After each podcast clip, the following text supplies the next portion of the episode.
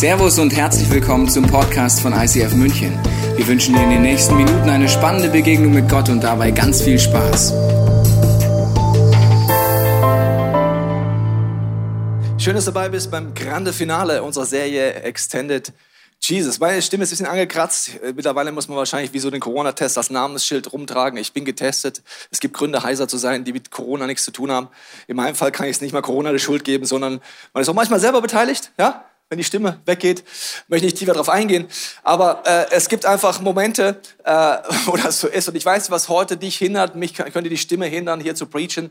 Heute Morgen war es so, vom ersten Gottesdienst bis kurz bevor wir die Türen aufgemacht haben, wussten wir nicht, ob überhaupt eine Person hier rein darf, weil heute Nacht die feiernde Crazy Crew hier äh, die Sprenkleranlage runtergerissen hatte der Steuerraum unter Wasser stand und wenn die Sprenkelanlage nicht geht, darf hier kein Mensch rein. Das heißt, bis kurz bevor der Gottesdienst losging, war gar nicht mehr klar, ob man hier fort sein kann. Das hätte hindern können. Ich weiß nicht, was dich hindert, jetzt hier zu sein.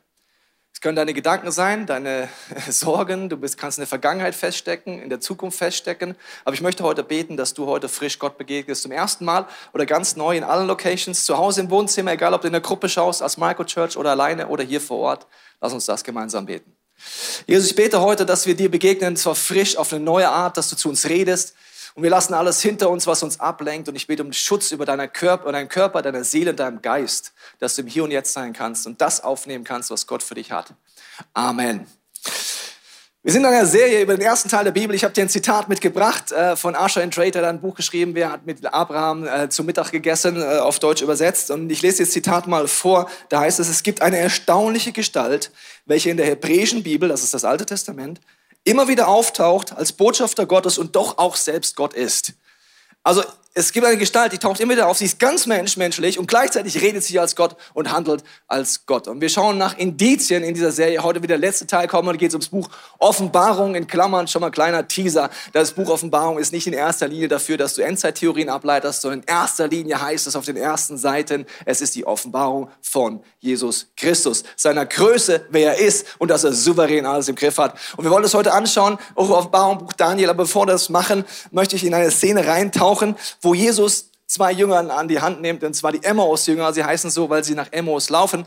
Und äh, es heißt folgendermaßen über diese Szene, da heißt es, und von Mose und von allen Propheten anfangend erklärte ihnen alle Schriften das, was ihn betraf. Jesus macht für mich die beste Predigt der Weltgeschichte vor zwei Leuten. Er hat viele Stunden Zeit, weil sie laufen gemeinsam und er legt den hebräischen Teil, nur der war da, das Alte Testament, aus. Alles, was ihn betrifft. Also eine ähnliche Serie, so stelle ich es mir vor, was wir gerade machen, die letzten Wochen. Und man könnte noch viel mehr machen. Dann heißt es, er sprach aber zu ihnen, das sind meine Worte, die ich zu euch redete, als ich noch bei euch war, dass alles erfüllt werden muss, was über mich geschrieben steht in dem Gesetz Moses und in den Propheten und im Psalm. Und jetzt kommt ein Schlüssel. Dann öffnete er ihnen, seinen Jüngern, die drei Jahre mit unterwegs waren, das Verständnis, damit sie die Schriften verständen. Jesus will dir die Augen öffnen. Und zwar geistliche Augen, dass du tiefer verstehst, wer er ist, durch die ganze Bibel durch und fasziniert wirst und es dein Leben verändert. Dieser Versuch haben wir gemacht in dieser Serie. Kleiner Überblick nochmal. Wir sind reingezoomt in ein paar Szenen, wo diese Person auftritt, ganz Mensch und doch auch ganz Gott. Wir haben den Engel des Herrn untersucht, in verschiedenen Stellen, den Herr der Herrscher sind wir begegnet bei Josua. Wir waren bei Jesaja und Hesekiel auf dem Thron. Wir können in den Evangelien den Sohn Gottes nachlesen. Und heute geht es darum, Jesus in verherrlichter Form, was das bedeutet, schauen wir uns heute genauer an. Aber wir haben dort ein bisschen reingezoomt und du könntest jetzt viel mehr studieren. Also wir haben den Engel des Herrn angefangen zu untersuchen. Also ich bitte dich selber, die Bibel zu lesen. Es gibt so viel mehr, dann würde ich nicht mehr aufhören, darüber zu predigen, nur was dort alles gibt. Also verschiedene Szenen, wo er vorkommt. Dann der König auf dem Thron, die Ezekiel-Stelle ist übrigens eine Stelle, äh, wo, nochmal eins zurück bitte, die Hesekiel-Stelle ist eine Stelle, wo Rabbiner vorwarnen, weil sie sagen, die ist so explosiv, diese Stelle. Weil wenn du der Herrlichkeit Gottes mal so begegnest, was fast wie eine atombombenartige Explosion ist, bist du erst Gott wirklich begegnet. Und Rabbiner sagen, diese Stelle ist so crazy, zu Risiko Nebenwirkung, überleg sie gut, ob sie liest und wir lesen sie einfach drüber oder lesen sie gar nicht. Okay, also es geht um den König auf dem Thron und dann geht es natürlich um die Evangelien und es geht natürlich darum, heute, wenn wir uns anschauen, das Buch Daniel und das Buch Offenbarung, wo Jesus nochmal in einer anderen Art und Weise auftritt und das Ganze zusammengebündelt wird, weil Jesus sagt, er ist der Anfang und das Ende, das Alpha und Omega. Es heißt in der, in der Ursprache von Genesis, also vom ersten Buch der Bibel bis zum Buch Offenbarung, ist Jesus der gleiche. Und wir wollen uns heute mal anschauen, indem wir das gleich in der Szene reinschauen. Aber vorher, lass uns doch mal auf der Seele zergehen, was es bedeutet, wenn Jesus schon immer da war vor der Schöpfung, immer da war und immer wirkt und immer da sein wird. Ich stelle es mir in der Metapher so vor, wie wenn ich mich zum Fernsehen verabrede und neben mir sitzt Jesus. Ich weiß es nur noch nicht, weil es wie der Emmaus-Effekt ist. Er ist vielleicht eine Variante in einer Form der Offenbarung, die ich nicht kenne. Und er sitzt neben mir und wir seppen durch die Dokus durch, die es so gibt. Ja? Wir schauen zusammen Dokumentation an. Ich mache mal einen Fernseher an. So, und dann kommt der Mauerfall. Dann sage ich, ey, das war echt krass. Also ich war da, bin schon ein bisschen älter. Also ich weiß noch, wie das war, dass meine Eltern weinend vor dem Fernseher standen. Ich als Kind gedacht habe, was ist jetzt passiert. Wer von euch kann sich daran erinnern, an diesen Moment? Okay, dann heißt, das ist ein besonderer Moment und dann sagt die Person neben mir, ja, total krass und erzählt mir so ein paar Hintergründe, was so auch geistlich vielleicht passiert ist, warum es ohne Gewalt abgelaufen ist und so weiter. Denke ich, krass, was du alles weißt, aber crazy. Ich schalte weiter, Dokumentation, Erster Weltkrieg, da weiß ich jetzt nicht mehr viel drüber, muss ich ganz ehrlich sagen, außer aus den Geschichtsbüchern. Und erzählt die Person mir was über den und über die Person, was in deren Leben vorgefallen ist und wie die Person gebetet hat in dem Schützengraben. Ich denke mir, woher weißt du das? Ah, du warst da. Okay, schalte mal weiter. Dann sage ich, das weiß ich, jetzt habe ich in Geschichte gelernt, was war das nochmal? Sagt die Person mir, ja, das war die französische Revolution. Okay. Und dann weiß der neben mir lauter Hintergründe wieder, was dort passiert, geistliche Dinge, praktische Dinge. Und ich merke, da warst du jetzt auch dabei, oder was? Okay, ich schalte mal weiter. Da Vinci, kennst du auch? Crazy, schalt mal weiter. Ah, du weißt, wie die Pyramiden gebaut wurden. Krass, wissen wir immer noch nicht. Finden wir immer noch crazy. Du weißt das, okay. Also Lass mal auf der Seele zergehen, das ist nur eine Metapher natürlich, dass Jesus schon immer da war.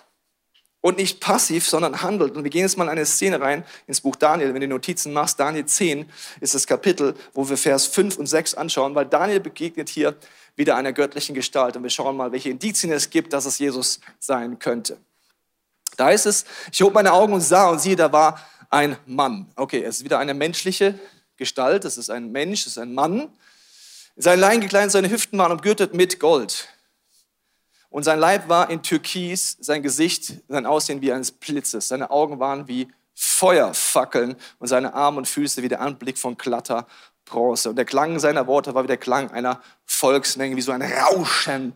Unfassbar. Daniel begegnet hier dieser Person. Okay, geht es noch weiter, die Stelle? Nee, gut, danke. Wir spulen jetzt mal vor in eine Szene ins Buch Offenbarung. Dort heißt es, dass es die Offenbarung von Jesus Christus ist. Und Jesus Christus begegnet jetzt Johannes nicht in einer menschlichen Gestalt, nicht als der Engel des Herrn, nicht als Herr der Herrführer, sondern in seiner verherrlichten Form. Das ist ein Körper, wie Jesus ist, wenn du in dem Himmel vor ihm stehst. Das hat er einmal kurz durchblicken lassen mit seinen Jüngern auf dem Berg der Verklärung. Nur ganz kurz, ganz kurz, ganz kurz, ganz kurz. Und da waren die drei am Limit, kannst du durchlesen.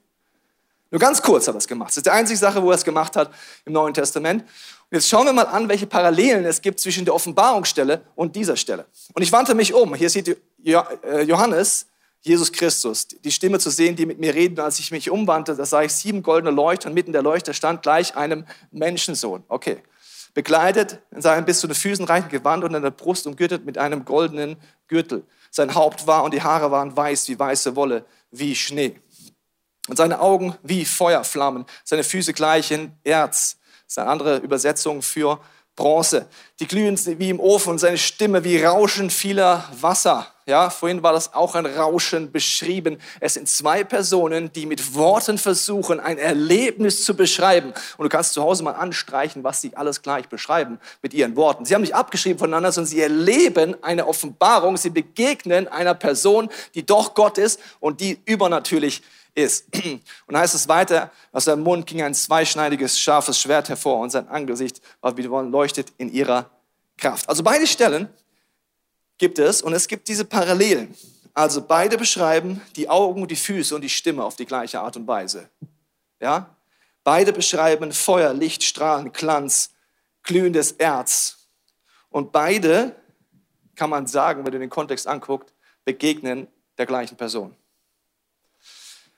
Cool, die Frage ist, wie Daniel an anderen Stellen noch dieser Person begegnet, weil an vielen Stellen, Becky, begegnet er ihr.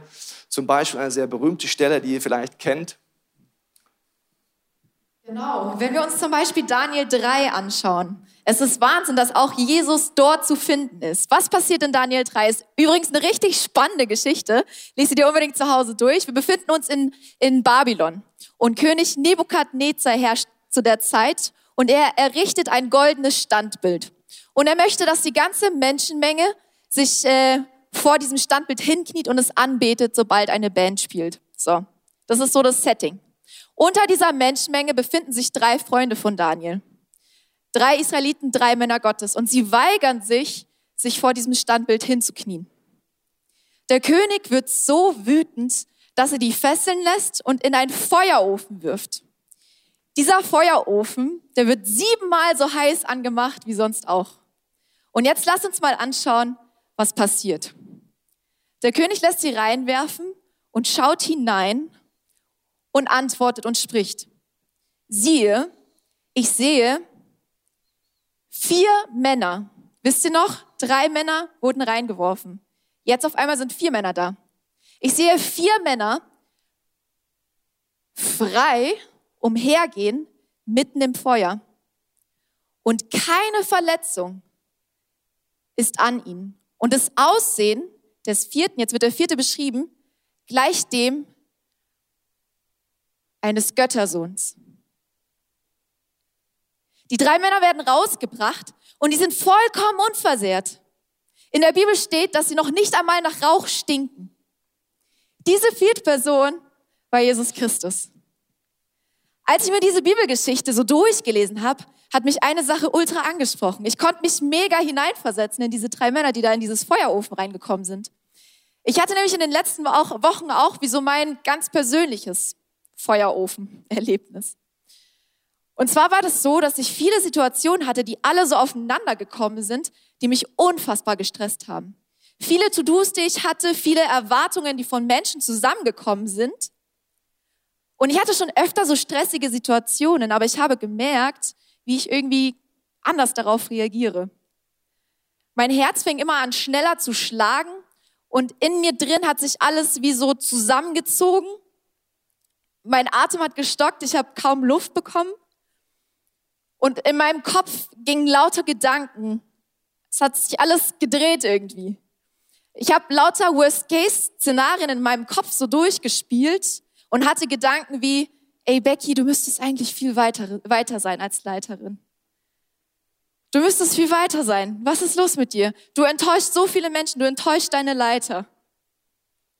Und ein Gefühl von kompletter Überforderung und Lähmung hat sich in mir breit gemacht und ich war komplett kraftlos.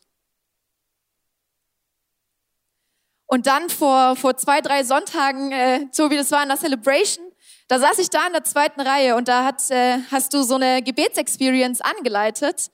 Total simpel. Wir sollten einfach nur unsere Augen schließen und Gott fragen, Gott, was möchtest du uns persönlich sagen? Jesus, was möchtest du uns zeigen? Und als ich dann da saß und so meine Augen geschlossen habe, hatte ich auf einmal wie so ein Bild in meinem Kopf.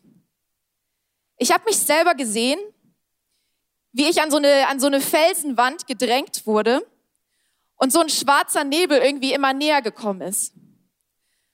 Und ich war, ich war auf dem Boden an dieser Felswand. Ich war total kraftlos und ich konnte mich nicht bewegen.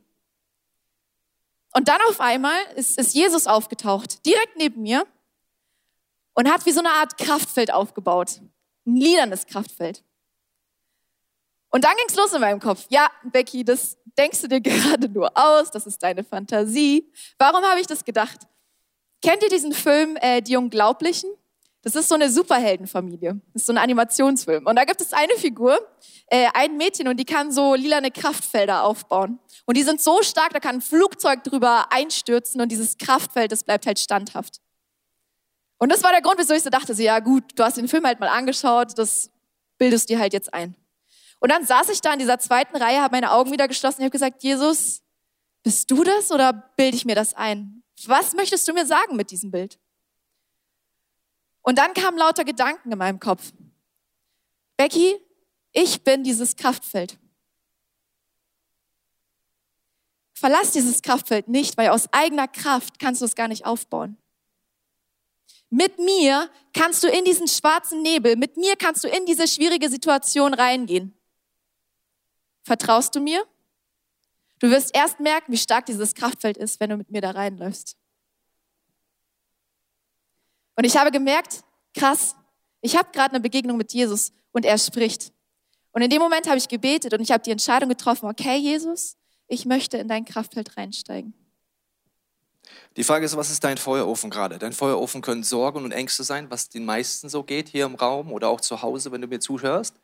Die meisten werden sagen, Sorgen und Ängste sind mein Feuerofen. Das Interessante ist, ich habe es schon mal zitiert, ich zitiere es nochmal, Sorgen und Ängste sind nichts anderes, als dass ich mir die Zukunft ohne Gott vorstelle. Sorgen und Ängste bedeutet, ich stelle mir die Zukunft, eine Version der Zukunft, ohne Gott vor. Sonst hätte ich keine Sorgen und auch keine Ängste. Das ist dein Feuerofen. Was hilft dem Feuerofen? Ich habe zwei Möglichkeiten. Ich kann aufs Feuer gucken, auf die Sorgen und Ängste, oder ich kann den suchen, der mit mir im Feuer ist, nämlich Jesus. Das Interessante ist, dass es heißt, dass sie gefesselt reingeworfen wurden ins Feuer und am Ende durch diesen Spaziergang mit diesem Gottessohn hatten sie keine Fesseln mehr. Jesus möchte dir, da wo dein Feuerofen die Fesseln wegnehmen. Wie macht er das? Und ich möchte dir heute etwas sagen. Wenn du Notizen machst, musst du dir heute vier Bibelstellen aufschreiben. Die werden dein Leben verändern. Ich verspreche es dir. Wenn du das ausprobierst, was ich heute dir sage, werden sich deine Feueröfen definitiv verändern. Weil es gibt einen Auftrag. Erste Bibelstelle Johannes 6, 29. Ich lese es dir vor. Da heißt es, dies ist das Werk Gottes, dass ihr an den glaubt, den er gesandt hat. Das ist das Werk Gottes, dass wir an den glauben, den Gott gesandt hat. Was ist meine Aufgabe, wenn ich mit Gott unterwegs bin, wenn ich wiedergeboren bin, durch das ich Jesus eingeladen in meinem Leben? Meine Aufgabe ist zu glauben, dem Gott gesandt hat. Wem wurde gesandt? Jesus. Wer ist dieser Jesus? Er ist und bleibt das Wort Gottes. Was ist meine Aufgabe? Zu glauben, wenn Gott mir was sagt. Das werde ich dir genauer erklären. Es ist total einfach, das Christentum, wenn ich das mache und das verstehe. Oder es wird total kompliziert, wenn du es nicht machst. Und ich habe letzte Woche mit Freunden war ich unterwegs und ich habe den Deal neu mit Gott gemacht, weil Jesus ist das Wort Gottes. Es ist das, wenn du die Bibel aufschlägst. Es ist aber auch, wenn du den Impuls kriegst, wie die Becky sitzt im Gottesdienst. Ihre Fantasie wird benutzt, ihre Gedanken, ihre Gefühle werden genutzt und Gott fängt an, zu dir zu sprechen. Was passiert? Fast immer, wenn das passiert, Du wirst dich gleich wiederfinden. Du hast einen Gedanken, du hast einen Impuls, du liest eine Bibelstelle. Im Moment denkst du kurz, das könnte Gott sein, der mit dir redet. Und dann kommt direkt danach, ja, aber.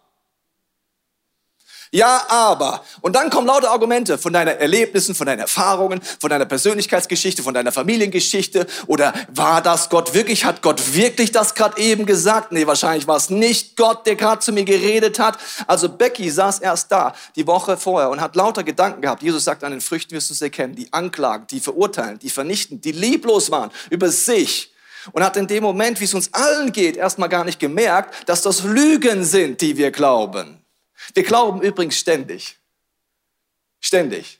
Allein schon, wenn du abends ins Bett gehst, glaubst du, dass du einschläfst, sonst würdest du nicht ins Bett gehen. Wir alle glauben.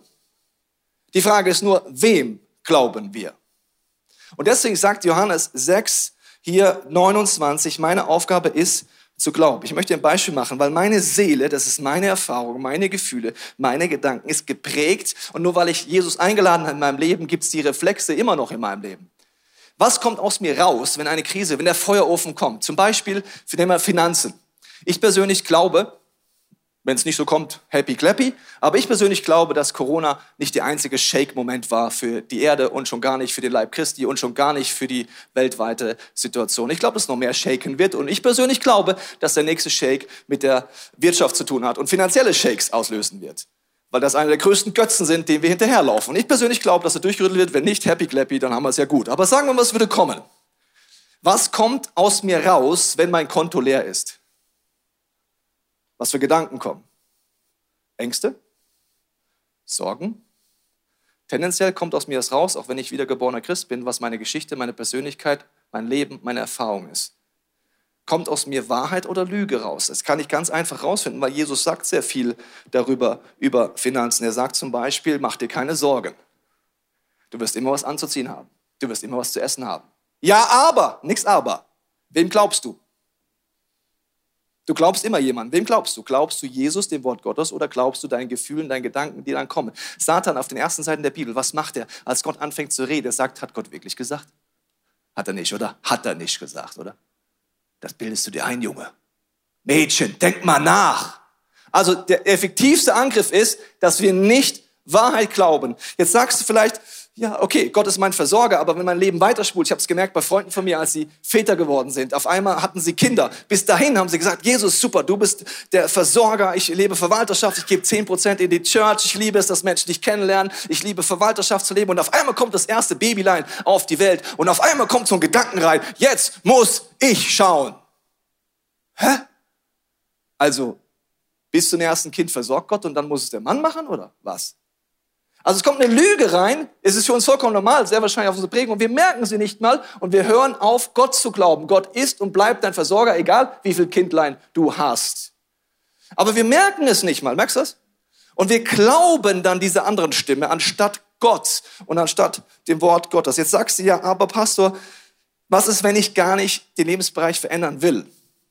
Es gibt Bereiche, wenn wir ehrlich sind, wir wollen sie gar nicht. Wir wüssten, es wäre gut, aber eigentlich wollen wir es nicht. Kennst du das? Da habe ich eine gute Nachricht. Zweite Bibelstelle neben Johannes 6. Die zweite Stelle ist Philippa 2, 13. Da heißt es, dass Gott das Wollen und das Vollbringen schenkt. Wenn du merkst, du willst gar nicht in einem Bereich Gott nachfolgen, bete mal eine Woche Philippa 2, 13. Sprich es aus. Einfach morgen, ist ein kurzer Vers. Sprich aus, Gott, du schenkst das Wollen und das Vollbringen. Und du wirst merken, dass Gott dich von innen nach außen verändert. Ist gar nicht anstrengend, Christ sein. Du musst gar nichts machen. Es ist keine Selbstoptimierung. Einfach, Gott schenkt das Wollen und vollbringen. Wenn du zu mir sagst, ja Pastor, ich habe einfach keinen Glauben, dass Gott mich versorgt, dann ist deine Bibelstelle, die du aufschreibst, Hebräer 12, 1 bis 2, betest die mal eine Woche oder besser noch vier Wochen. Da steht drin, Jesus Christus ist der Anfänger und Vollender deines Glaubens. Wer schenkt dir Glauben? Kannst du aus eigener Kraft glauben? Nein, du musst nur beten, Jesus, schenk mir Glauben. Ich wünschte mir frei zu sein in den Finanzen, bin ich aber nicht. Gott schenkt du, erwirke du in mir Glauben. Gott macht das. Oder wenn du sagst, ja, es fühlt sich so anstrengend an, den Bereich. Dann ist deine Bibelstelle Hesekiel 36, 26, die du mal eine Woche oder besser vier Wochen einfach betest. Vers 26 bis 27, da heißt es, dass Gott dir ein neues Geist gibt, ein neues Herz gibt. Er sorgt dafür, dass du seine Gebote halten willst. Es ist gar nichts Religiöses, es ist gar nicht anstrengend, du musst gar nicht dich selbst optimieren. Das Einzige, was ich mache, ist, eine dieser Bibelstellen nehmen und sagen, Jesus, entweder ich brauche Glaube, du bist der Anfänger, Vollender meines Glaubens. Oder ich glaube nicht, dass es funktioniert, äh, ich, ich will es nicht mehr, Gott schenkt mir das Wort wollen. Oder ich sage einfach, befähige du mich, veränder du mich von innen nach außen. Wenn du das machst und im halben Jahr zurückblickst, wirst du merken, wie Gott dich verändert. Es ist wirklich crazy. Was ist es meine Aufgabe? Zu glauben. Deswegen habe ich letzte Woche mit meinen Freunden einen Deal erneuert, im Vorbereiten auch vor diese Predigt. Ich habe gesagt, okay Jesus, ich glaube dir, dass du schneller bist in meiner Fantasie als der Teufel. Glaubst du das? Dass Jesus schneller sein kann in deiner Fantasie als der Teufel? Ja? Okay. Glaubst du, dass Jesus schneller in den Gedanken sein kann als du und der Teufel? Glaube ich auch. Also habe ich einen ganz kindlichen Deal wiederholt. Ich habe gesagt, Jesus, wenn ich bete, wenn ich dich etwas frage, wenn ich das Wort Gottes aufschlage, das Erste, was kommt, wenn ich die Augen schließe, das Erste, was kommt, was in Gedanken kommt, der erste Vers, der mich anspricht, den nehme ich und jetzt ist mein Job Description, ich glaub's. Punkt. Ja, aber, nee, Punkt. Ja, aber, Punkt. Ja, aber, Punkt dann wird dein Leben sich verändern. Der Teufel hat es total leicht, uns zu stören, weil er wird immer, ja, aber, Punkt. Wem glaubst du? Unsere Aufgabe ist zu glauben. Und das wird dich von innen nach außen verändern. Becky, die Bibelstelle geht ja noch weiter. Äh, Johannes, äh, Daniel 10, 8 bis 18, diese Begegnung. Genau. Ich habe mich bei der Vorbereitung für heute, habe ich äh, das Buch Daniel gelesen und ich habe davor gebetet und gesagt, okay, Gott offenbare dich mir, sprich zu mir. Und Daniel 10 ist ein richtig cooles Kapitel, wo Daniel eine Begegnung hat mit einer Erscheinung. Und da sind lauter Indizien, die wir uns jetzt gleich anschauen werden, wo man daraus schließen kann, hey, das ist Jesus, der ihm da begegnet. Okay, wir lesen ab Vers 8. Ich blieb alleine zurück. Beim Anblick der gewaltigen Erscheinung verließ mich alle Kraft und das Blut wich aus meinem Gesicht. Der Mann begann zu sprechen und kaum waren die ersten Worte an mein Ohr gedrungen, da stürzte ich ohnmächtig zu Boden und blieb mit dem Gesicht zur Erde liegen. Sogleich griff eine Hand nach mir und zog mich hoch, sodass ich mich auf die Knie aufrichten und mit den Händen aufstützen konnte. Der Mann sagte zu mir, Gott liebt dich, Daniel. Steh auf und gib Acht auf das, was ich dir zu sagen habe. Gott hat mich zu dir gesandt. Zitternd stand ich auf und er sagte zu mir, hab keine Angst, Daniel. Du hast dich von deinem Gott gebeugt, um Einsicht in seinen verborgenen Plan zu erlangen. Und schon am ersten Tag, als du damit begangst, hatte dein Gebet erhört. So lange bin ich schon unterwegs. Aber der Engelsfürst des Perserreiches trat mir in den Weg und hat mich 21 Tage lang aufgehalten. Dann kam Michael, äh, Michael, einer der höchsten Engelfürsten, mir zur Hilfe, sodass ich mich dort losmachen konnte. Nun bin ich hier, um dir zu sagen, wie es deinem Volk am Ende der Zeit ergehen wird. Denn auch diese Version handelt von einer fernen Zukunft. Als er das sagte, schlug ich die Augen zu Boden und konnte kein Wort herausbringen. Da berührte er, der, Achtung, aussah wie ein Mensch, meine Lippen. Das heißt, die Erscheinung sieht aus wie ein Mensch, aber ist so voller Herrlichkeit, dass der Daniel gar nicht sprechen kann und auf den Boden knallt. Ich sagte zu ihm, mein Herr. Er spricht ihn an mit mein Herr, mein Leiter, mein Gott. Als ich dich in meiner Vision erblickte, überfielen mich heftige Schmerzen und nahmen mir alle Kraft. Wie kann ich, ein kleiner Mensch, mit einem so mächtigen Engel sprechen? Der Atem stockt mir und alle Kraft hat mich verlassen. Da berührte er, der aussah wie ein Mensch, mich noch einmal und stärkte mich. Dann sagte er zu mir, hab keine Angst, Gott liebt dich, Frieden sei mit dir, sei stark und mutig. Als ich Kapitel 10 gelesen habe, diese Begegnung, die Daniel da mit Jesus hat, war ich komplett überwältigt. Und Gott hat zwei Punkte irgendwie in meinen Gedanken wie so gehighlightet. Die eine Sache ist, irgendwie kann ich mich im Daniel wiederfinden, weil der hat eine Situation, wo er sich komplett kraftlos fühlt und ihm der Atem stockt. Könnt ihr euch noch an meine Geschichte, kannst du dich noch an meine Geschichte erinnern? Ich habe mich kraftlos gefühlt, ich habe schwer Luft bekommen. Was macht Daniel in dieser Situation? Jesus kommt und spricht ihm was zu. Ich habe dann diesen Vers, den Jesus dem Daniel dazu spricht, habe ich genommen und habe den wie so meiner Seele zugesprochen. Ganz praktisch, das heißt, jedes Mal, wenn ich gemerkt habe, okay, jetzt kommt wieder dieses Gefühl von Überwältigung, von Lähmung, von Kraftlosigkeit, wo ich nicht mehr weiter weiß und ich fange an, wieder schwer zu atmen. Was ich dann gemacht habe, ist, ich habe mich äh, mir so an die Stirn gefasst mit meiner Hand oder auch einfach so ans Herz und habe mir folgenden Vers meiner Seele zugesprochen, zugeflüstert. Ich habe eine andere Übersetzung, deswegen sage ich das so, wie ich das gerade im Kopf habe. Fürchte dich nicht, Becky. Du wirst unendlich geliebt. Friede sei mit dir. Sei stark. Sei stark. Das ist Vers 19, wo Jesus direkt zum Daniel spricht. Und ich habe gemerkt, wie mir das Mut ge gemacht hat, wie ich erkannt habe, ey, Gott ist da, Gott ist groß. Und eine andere Sache, die mich getroffen hat, als ich genau diesen Teil gelesen habe, ist, Daniel in dem Moment, wo er kraftlos ist und kaum Luft bekommt, ist kraftlos, weil er erfüllt ist von Ehrfurcht vor Gott. Nicht wie ich vor Furcht vor irgendwelchen Problemen und Ängsten, sondern er ist erfüllt vor Ehrfurcht vor Gott. Seine Ehrfurcht vor Gott ist viel größer als eine Furcht vor Problemen und Sorgen. Das siehst du immer wieder, wenn du die Geschichte von Daniel durchliest. Er hat mehr Ehrfurcht vor Gott, er betet weiter, obwohl ihm eine Todesstrafe droht. Äh, ist seine Angst vor Gott, also seine Ehrfurcht vor Gott viel, viel größer. Und ich habe gemerkt, das ist ein Punkt, der trifft mich. Weil was mir die Kraft äh, und den Atem raubt, ist meine Furcht vor Problemen, meine Panik. Und dass das irgendwie größer wird als, als meine Ehrfurcht vor Gott. Die Becky hat Johannes 6 umgesetzt. Sie hat geglaubt. Sie hat einmal sich entschieden, als sie hier saß und ihre Fantasie Gott zu ihr geredet hat, dass er es Gott ist, hat es angenommen. Er hat die Bibel gelesen, Jesus ist das Wort Gottes und hat es ausgesprochen. Die Bibel sagt, Glaube kommt durchs Predigen oder durchs Aussprechen.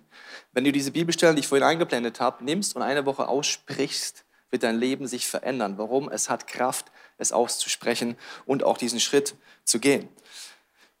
Ich habe jetzt eine Theorie. Manche Leute, die gerade der Bibelstelle zugehört haben, sind an einer Stelle hängen geblieben. Ich sage es einfach mal meine Theorie. Und lassen sich dadurch gerade etwas rauben. Wenn es auf dich zutrifft, hör mir kurz zu. Wenn nicht, kannst du merken, wie der Teufel versucht zu rauben. Als die Stelle kam, dass dieser Engel 21 Tage aufgehalten ist, dann werden manche Leute gedacht haben, das kann ja nicht Jesus gewesen sein. Das ist einfach jetzt meine Theorie. Was passiert in diesem Moment? Mir geht es nicht darum, dass du glaubst, dass Jesus ist, sondern dass in dem Moment ein Gedanke reinkommt, der dir alles glauben will, wo gerade Glaube aufgebaut wird. Ich mache es nur ganz kurz, was die Predigtserie für sich wäre. Kann der Teufel äh, Jesus aufhalten, ja oder nein? Wann kann er's? Ich mache ein Beispiel. Ja, er kann Jesus aufhalten, zum Beispiel in deinem Leben. Wenn du dämonische Dinge in deinem Leben hast, aber nicht umkehrst und er weitere legale Anrecht in deinem Leben hat, wird auch Jesus Christus es nicht ändern, es sei denn, du willst es und du öffnest dich dafür, dass Jesus wirkt. In geistlichen Kampf wirkt Jesus. Ja, er könnte es zu jedem Zeitpunkt beenden, aber er hat sich entschieden, mit seiner Braut, mit dem Leib Christi zusammenzuarbeiten. Er sagt, in der Endzeit werden die Gläubigen regieren im Geist und es ist dringend wichtig, dass wir das anfangen zu lernen, und zwar heute. Und er kooperiert mit dir. Und ja, wenn du seinen Namen aussprichst, wenn du das Wort Gottes aussprichst, ist Jesus da. Er ist präsent. Er ist im Kampf drin. Aber er wird nicht über unseren Willen hinausgehen. Du kannst noch länger drüber reingehen. Reingehen habe ich jetzt nicht die Zeit. Mir geht es einfach nur darum, lass dir den Glauben nicht rauben. Weder durch Nebensätze noch sonst was. Also wenn du sagst, ja, aber ich will nicht, nimm Philippa. Gell? Wir blenden die Stelle nochmal ein. Wenn du sagst, ich habe keinen Glaube, nimmst du Hebräer 12, 1 bis 2. Wenn du sagst, es ist so anstrengend, nimmst du Hesekiel 36. Und am Ende vom Tag Johannes 6, meine Jobbeschreibung ist, zu glauben, wenn Gott mir was sagt. Mich einfach dafür zu entscheiden. Ich habe dir noch so einen Überblick mitgebracht, kannst du abfotografieren für dein persönliches Bible Study, weil Johannes ist derjenige, der an unterschiedlichen Stellen einfach diese Perspektive hat, dass Jesus derjenige ist, der im Alten Testament der Engel Jahwes ist, der bei Abraham war, der bei Hesekiel war, der Jahwe ist. All diese Dinge, die kannst du abfotografieren und zu Hause mal Study machen mit diesen verschiedenen Bibelstellen, weil Johannes war der Meinung, dass immer die gleiche Person da war, nämlich Jesus. Unabhängig davon möchte ich mit dir heute am Ende dieser Predigt die Frage stellen, möchtest du diesen Deal ausprobieren? Willst du, wie ich letzte Woche ihn erneuert habe, den Deal sagen, Jesus, ab heute wenn ich dich frage, wenn ich dich bitte, wenn ich sage, ich setze mich hin, ich sage, rede durch meine Fantasie, rede in meinen Gedanken, rede in meinen Gefühlen, mache ich heute den Deal. Das Erste, was kommt, glaube ich. Ja, aber, stopp, glaube ich. Ich schreibe es mir auf ich spreche es aus. Wenn ich die Bibel lese, mache ich den Deal. Gott, wenn du eine Stelle highlightest, wie die Becky liest Daniel 10 und eine Stelle spricht sie an, dann werde ich sie glauben. Und was mache ich? Ich spreche sie aus. Der Glaube kommt durchs Reden. Ich werde es aussprechen in meinem Leben. Mach das bitte. Und du wirst in einem halben Jahr zurückbringen und du wirst dein Leben nicht wiedererkennen. Jesus baut den Glauben. Jesus ist gar nicht anstrengend, ist nichts Religiöses. Du musst gar nichts machen, außer Glauben. Und wenn du hier rausgehst, weißt du, du glaubst sowieso den ganzen Tag was. Die Frage ist, ob wir trainieren, unsere geistlichen Sinne, sagt die Bibel, zu schulen. Die Bibel sagt, wenn wir neu geboren sind, kriegen wir geistliche Sinne. Wir müssen sie aber schulen. Wenn du zum Beispiel in den Raum reingehst, vielleicht hast du schon mal in den Raum reingegangen und du fühlst dich schlecht. Kennst du das? Ganz komische Atmosphäre. Du hast geistliche Sinne. Wusstest du das? Die hat Gott dir gegeben bei deiner Wiedergeburt. Hast du sie trainiert? Oder sagst du Schwachsinn? Ja, aber. Es ist ein Training. Aber ich möchte mit dir heute anfangen. Wenn du möchtest, diesen Deal sprechen mit Jesus und dann werden wir es heute gleich ausprobieren. Jesus, ich danke dir, dass jetzt in diesem Moment jeder, der meine Stimme hört, zu Hause in den Wohnzimmern, in allen Locations und auch hier, bete ich jetzt in deinem Namen um deinen Schutz, Jesus, und wir sprechen es über unserem Leben aus. Erstens, Jesus, ich glaube dir heute, dass du schneller bist in meiner Fantasie als der Teufel und als ich. Ich glaube dir, dass du meinen Gedanken schneller sein kannst als ich, der Teufel oder irgendwelche Einflüsse. Ich glaube dir, dass du jetzt redest und ich mache heute diesen Deal. Das Erste, was kommt, glaube ich.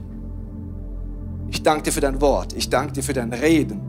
Und ich bete jetzt in der Stille, dass du, Heiliger Geist, jetzt in unseren Herzen, in unseren Gefühlen, in unserer Fantasie das auslöst, was du uns jetzt zeigen möchtest.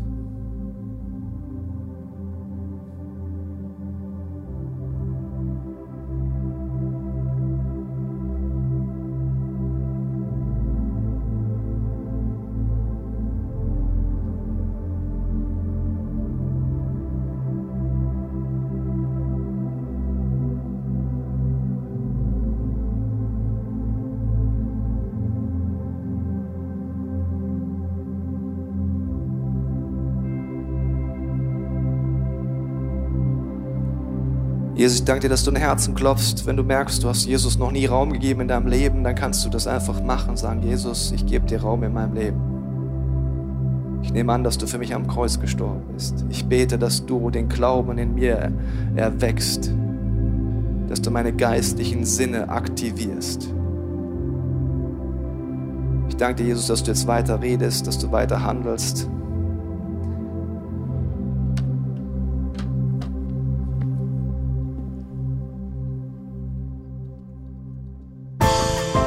Wir hoffen, dass dir diese Predigt weitergeholfen hat. Wenn du Fragen hast, kannst du gerne an info at icf-moenchen.de mailen und weitere Informationen findest du auf unserer Homepage unter www.icf-moenchen.de.